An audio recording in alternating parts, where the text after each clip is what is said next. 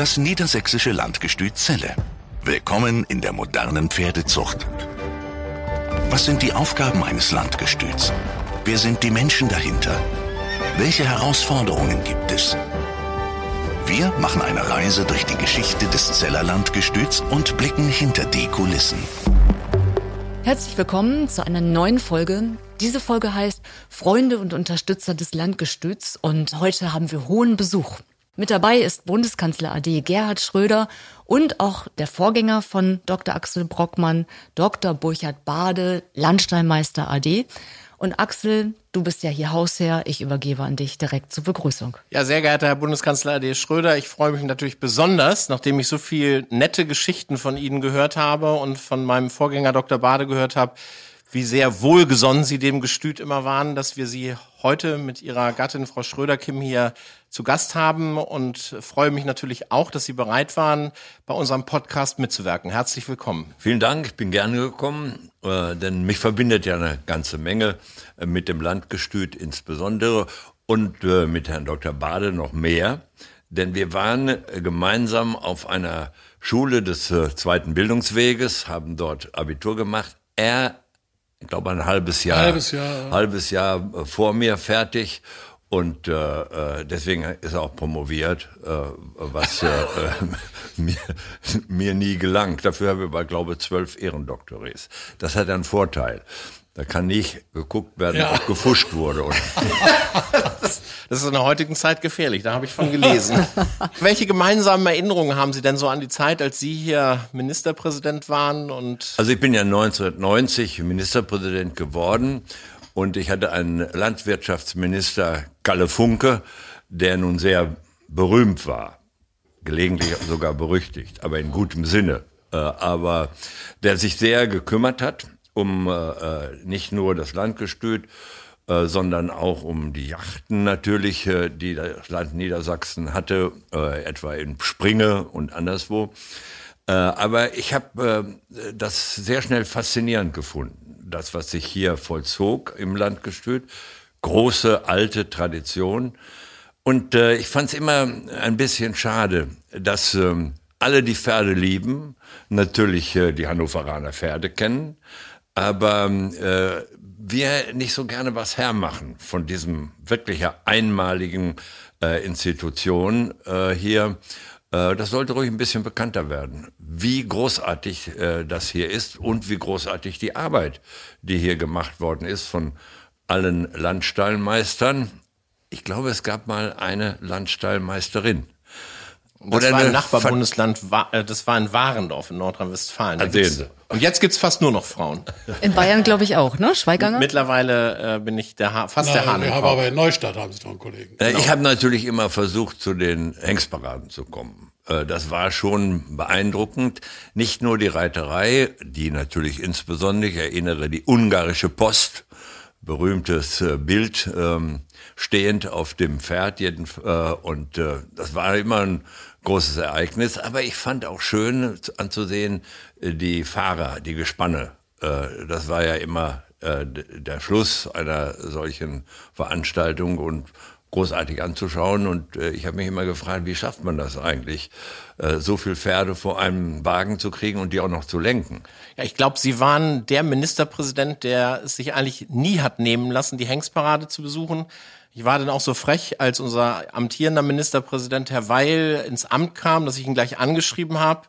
Und dann war das PS, äh, ihr Vorgänger, Ministerpräsident und Bundeskanzler Adel Schröder, der war übrigens jedes Jahr da und Ministerpräsident Weil kam dann auch und fand das auch äh, ganz toll. Ja, ich hatte ihm dann auch reingeschrieben, ich weiß, Sie stehen mehr auf Fußball, aber es wäre schön, wenn Sie gleich im ersten Jahr kommen würden. Und das hat er tatsächlich auch gemacht. Na sehen Sie, dann ist ja alles wieder in Ordnung. Jedenfalls, was ich erinnere, ist, äh, äh, dass wir eine Ausnahme machen mussten. Ich hatte damals einen äh, Regierungssprecher und der hatte die äh, Briefbögen verändert. Da war nur noch ein stilisierter Pferdekopf. Das ich äh, bei Ihnen gewesen damals. Und, äh, aber das wurde nicht für das Landgestüt äh, benutzt. Sie durften weiter den nicht stilisierten äh, Kopf benutzen. da haben wir lange darum gekämpft. Ja, ich weiß.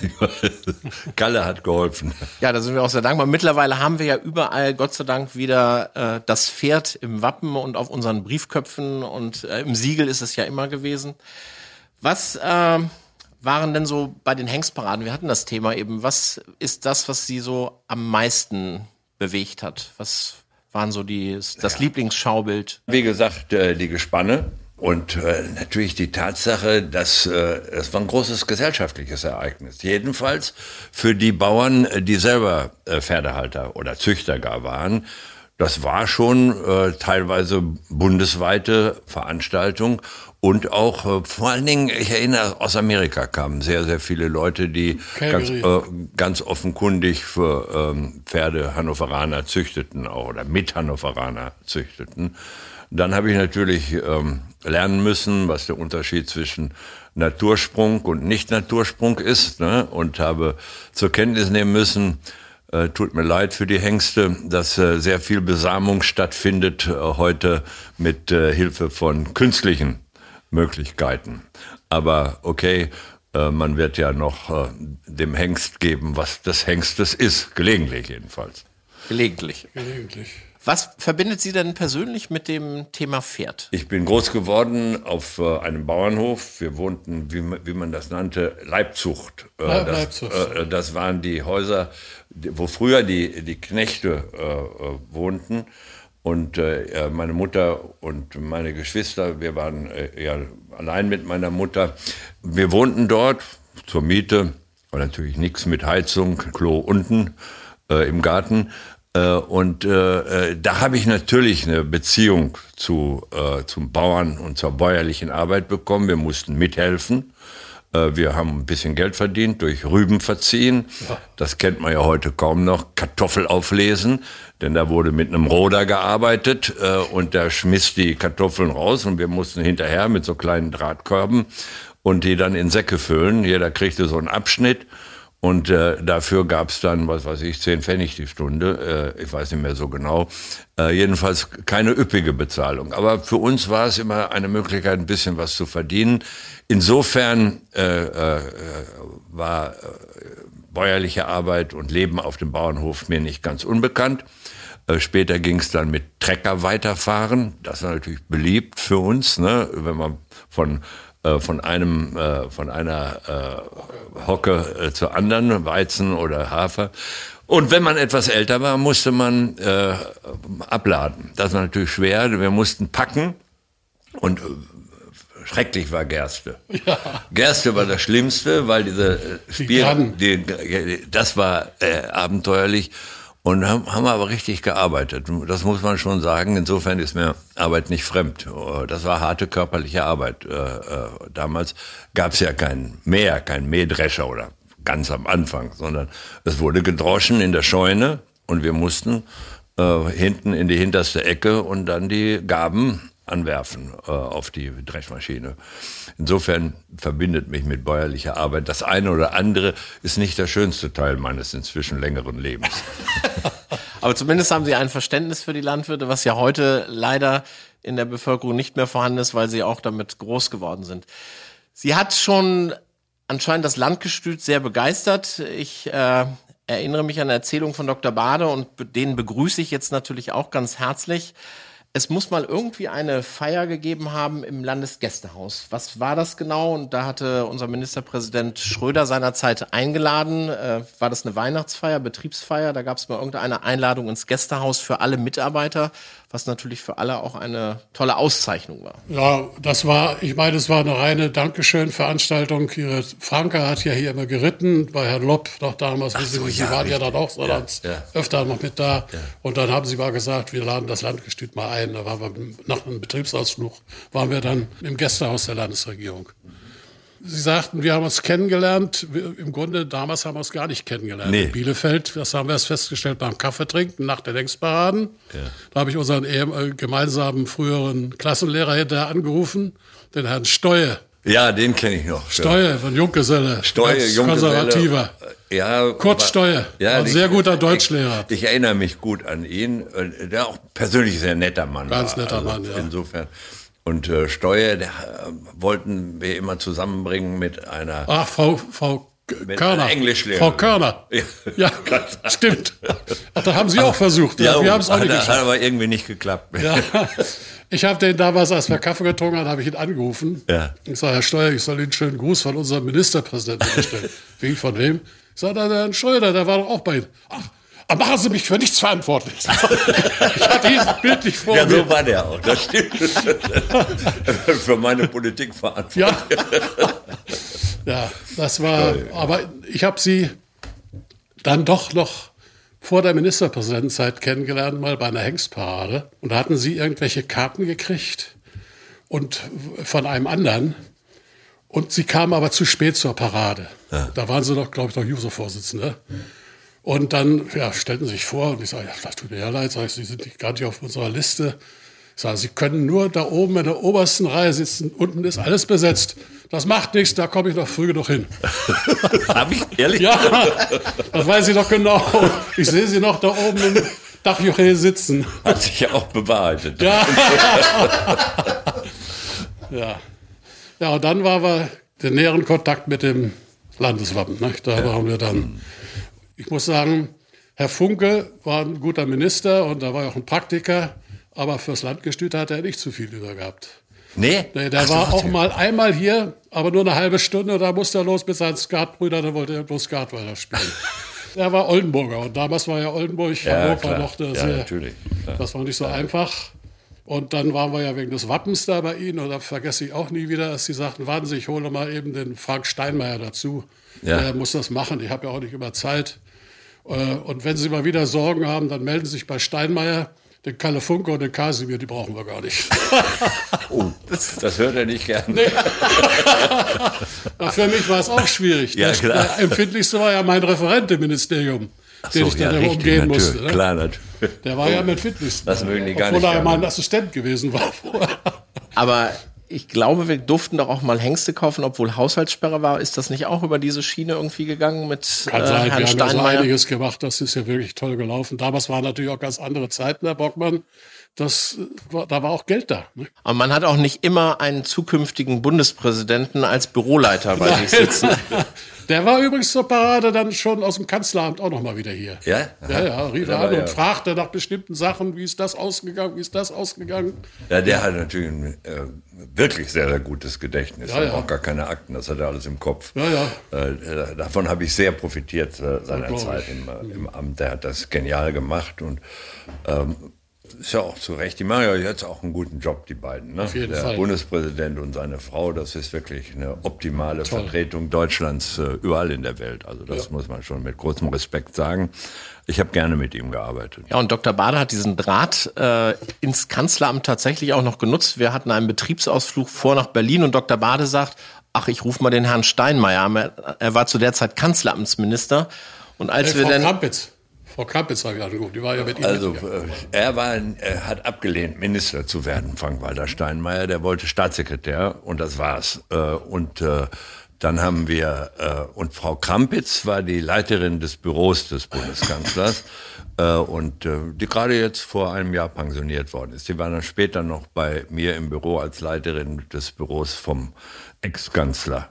Und, äh, äh, und die konnte das organisieren. Ne? Die war ja früher äh, Protokollchefin ja, bei Ihnen. Genau. genau. Ja, und wir haben dann tatsächlich, wurden wir von dem Führer gefragt, der sagte, ähm, zu welchem SPD-Ortsverband gehören Sie? Wen kennen Sie hier, dass Sie diese exklusive Führung kriegen? Wir haben wirklich am Kabinettstisch überall, wir haben uns alles angesehen, ist ja innen ein super schönes, tolles Gebäude.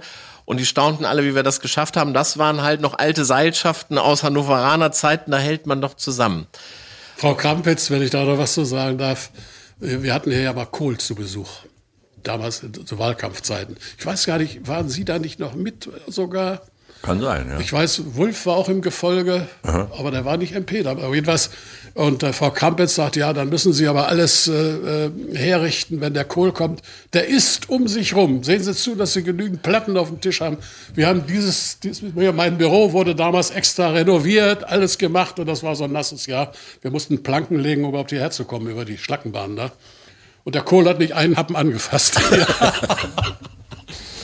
Ja, über ihn gibt es ja schöne Geschichten, was sein Essen angeht. Äh, war ja ein angenehmer Mensch in Gesellschaft durchaus. Ja. Ne? Aber man musste aufpassen, wenn es Nudeln gab, äh, dass man was abkriegt. Sonst, äh, Oder Maultaschen.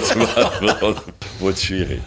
Ja, Ihre besondere Anerkennung, Herr Bundeskanzler AD Schröder, für lassen die... Lassen mal diesen AD und Bundeskanzler weg. Schröder reicht. Schröder reicht gut, dann lassen wir es bei Herrn Schröder. Ist auch einfacher zu sprechen. Das andere wird dann ja tatsächlich ein Zungenbrecher.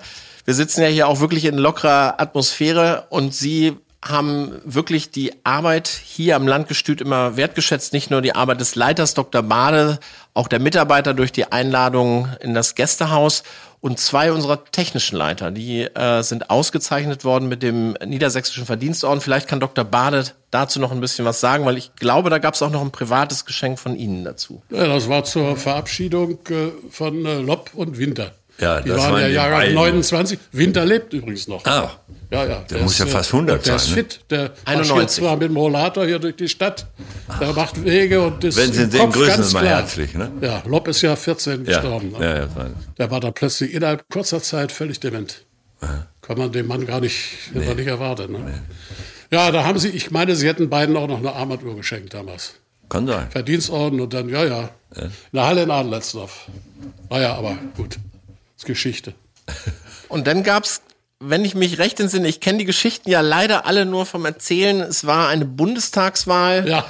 und äh, am nächsten Tag sollte, ich glaube, Herr Scharping zum Bundeskanzler gewählt werden und äh, nein, nein, nein, Scharping nicht. Nein, da waren drei. Sie waren zu dritt. Ach so, ja, ja, das Wissen war Sie? Scharping, äh, ich und, und Frau Viktorik Zeul die kandidierten als. Ja, war da nicht Scharping? Nee, das war die Wahl. Das war vor der Bundestagswahl, als Scharping schon kan Kandidat war. Ja, das Und ist da klar. sind sie einen Abend vorher. Da, da hatten Sie das Ehepaar Lopp und V und mich eingeladen in Fürstenhof zum Essen. Ja.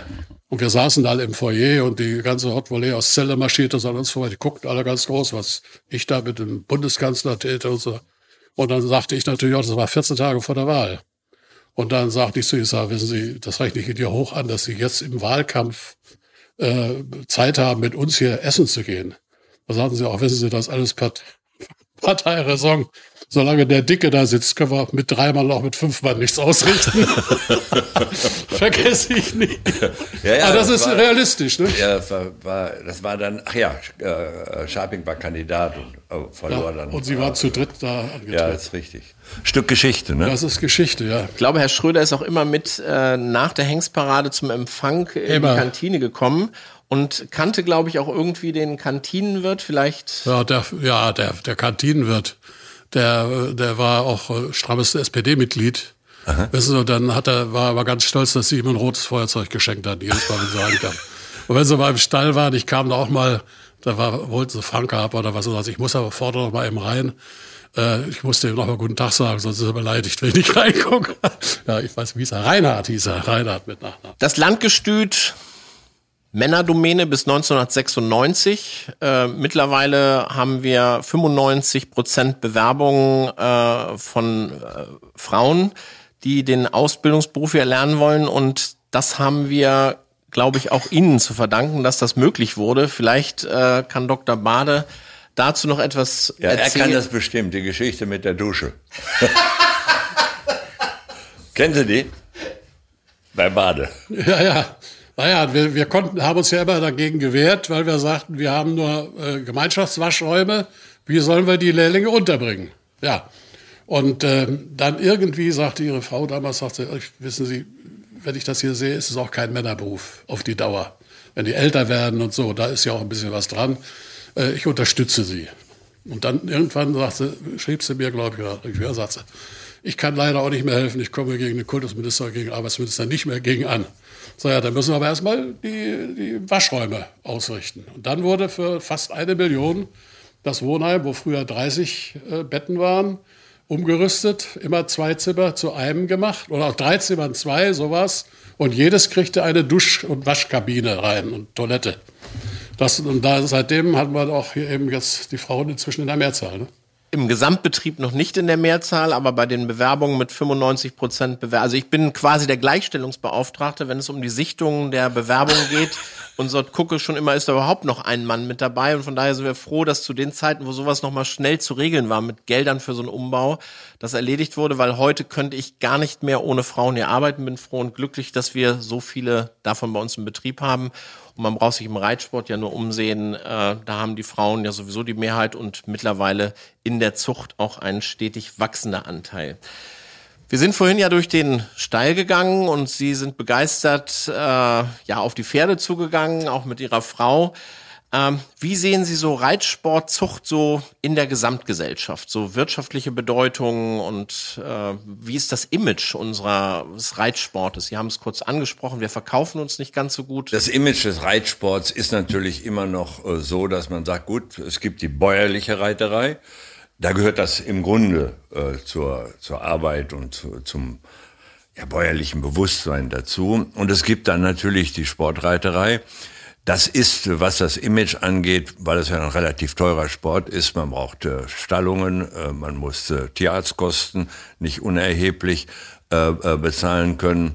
Also gilt die Reiterei gesellschaftlich betrachtet immer so etwas für die Leute, die ein bisschen wohlhabender sind als die anderen.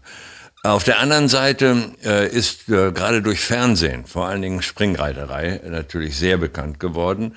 Äh, und äh, insofern würde ich glauben, gerade in so Bereichen wie Niedersachsen, äh, wo, wo ja sowohl hier die Hannoveraner als auch die oldenburgischen Pferde da sind, gehört das einfach zum Land dazu. Und so wird es auch begriffen. Natürlich ist die wirtschaftliche Bedeutung von Volkswagen oder anderen ähnlichen Unternehmen bei weitem größer. Aber ich glaube, was die Traditionen angeht, nicht nur Vergangenheit, sondern auch was Gegenwart angeht, äh, spielt die Reiterei eine Rolle und ist eigentlich äh, aus Hannover nicht wegzudenken.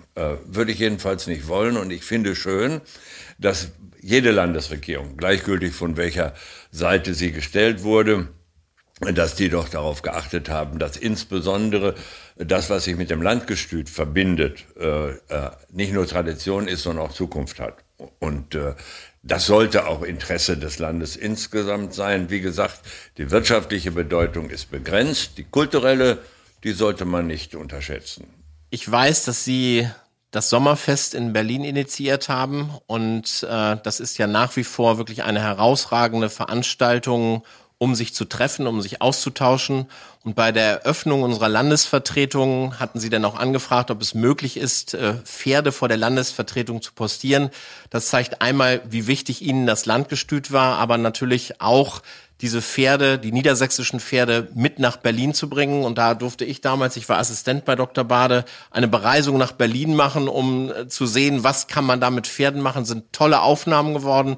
Und auch bei der Expo, die Sie ja nach Hannover geholt haben, da waren wir bei der Eröffnung mit, ich glaube, sechs oder acht Hengsten mit Spalier dabei. Und solche Gesten unserer jeweiligen Ministerpräsidenten sind natürlich enorm wichtig, damit wir auch einer breiten Bevölkerung äh, ja das Kulturgut zeigen können. Und dafür sind wir Ihnen sehr dankbar. Und ich glaube, dass vor allen Dingen auch äh, der internationale Ruf eine, eine große Bedeutung hat. Ich weiß noch, ähm, äh, Herr Dr. Bade war damals noch äh, Landstallmeister. Da waren äh, Gäste aus den Vereinigten Staaten da. Ich Kanada. War, aus Kelge. Kanada. Die hatten Sie auch eingeladen. Ja. Sie wollten ja auch gerne mit mal. Ja, ja. Und, das und äh, das waren äh, Leute, die Zucht betrieben mit Hannoveraner äh, Hengsten. Und von daher natürlich, ich erinnere Kanada, ich erinnere aber auch Amerika. Ähm, äh, dass Leute immer mal wieder kamen, um zu schauen und äh, äh, um sozusagen ganz speziell mit Hannoveraner äh, in Amerika oder Kanada zu züchten auch. Und äh, das hat natürlich äh, zum Ruf Hannovers als die Pferdenation oder Pferdebereich auch äh, beigetragen. Insofern, die internationale Bedeutung ist größer als wir es gelegentlich selber wahrhaben wollen hier in Hannover. Hannoveraner haben ja die Eigenheit, das wissen wir auch aus anderen Bereichen, ihr Licht so ein bisschen unter den Scheffel zu stellen, äh, anstatt es glänzen zu lassen. Aber hier im Landgestüt, da kann man doch mal sagen, ist viel Licht und das soll auch glänzen. Das haben wir auch immer zum Glänzen gebracht. Sie haben die Familie Sazan in Calgary angesprochen. Die organisieren ja das am höchsten dotierteste Turnier der Welt. Und ich glaube, Sie hatten da ganz in der Nähe von Calgary auch mal einen G8-Gipfel. Da hat Ron Sazan probiert, sie da noch schnell irgendwie abzufangen, aber da ist er beim Kanzleramt, glaube ich, auch nicht durchgedrungen. Nee, aber das hat eine andere Bewandtnis. Äh, Ich bin äh, in äh, Calgary, erinnere ich sehr genau, äh, G8-Gipfel in dort. Und ich bin, musste sofort weg, weil ich flog mit dem japanischen Ministerpräsidenten nach Japan, um das Endspiel Deutschland gegen Brasilien zu sehen. Und das war, das war wirklich schwierig zu organisieren, denn da musste extra das japanische Außenministerium ein Gutachten machen äh, darüber, dass ich einfach das Flugzeug mit benutzen durfte. Denn das war ja japanischer Boden. Der stand zwar in Kanada, der Flieger, äh, aber es war ja japanisches Flugzeug. Und die Frage äh, tauchte auf, ob da nicht die Nationalhymne äh, gespielt werden müsste, als ich das Flugzeug betrat. Aber der Japan, das haben wir dann abgebogen und der japanische Ministerpräsident hat mir dann seinen opulenten Schlafraum zur Verfügung gestellt. Das, äh, das war der Hintergrund. Aber ich merke immer wieder diese Fußballleidenschaft bei den Ministerpräsidenten. Aber solange die Pferde noch eine Rolle spielen, ist das natürlich äh, für uns sehr schön. Jetzt wünsche ich uns beiden, dass 96 irgendwann auch mal wieder aufsteigt. Ich bin ja auch regelmäßig im Stadion und äh, wünsche Ihnen alles, alles Gute. Bedanke mich herzlich, dass Sie uns äh, Ihre Zeit geschenkt haben und hoffe, dass wir uns bei der einen oder anderen Veranstaltung wiedersehen und dass dieser Podcast ein Riesenerfolg wird. Wir haben auf jeden Fall einen Top-Gast hier gehabt. Herzlichen Dank, Bundeskanzler AD Gerhard Schröder. Bitteschön, sehr gern geschehen und äh, wie gesagt, lasst das Landgestüt weiter glänzen. Das ist das beste Schlusswort, was man geben kann. Hervorragend. Ich hätte Ihnen auch noch ewig weiter zuhören können. Aber vielleicht reicht es ja für eine zweite Folge. Wir bleiben dran. Wenn ihr Fragen habt, dann schreibt uns über Instagram oder per Mail. Und äh, wir freuen uns auch jederzeit über Feedback. Und die nächste Folge erscheint in vier Wochen. Das niedersächsische Landgestüt Celle. Willkommen in der modernen Pferdezucht. Damit ihr keine Folge verpasst, abonniert uns und folgt uns auf Facebook und Instagram. Alle Infos auch unter landgestützelle.de.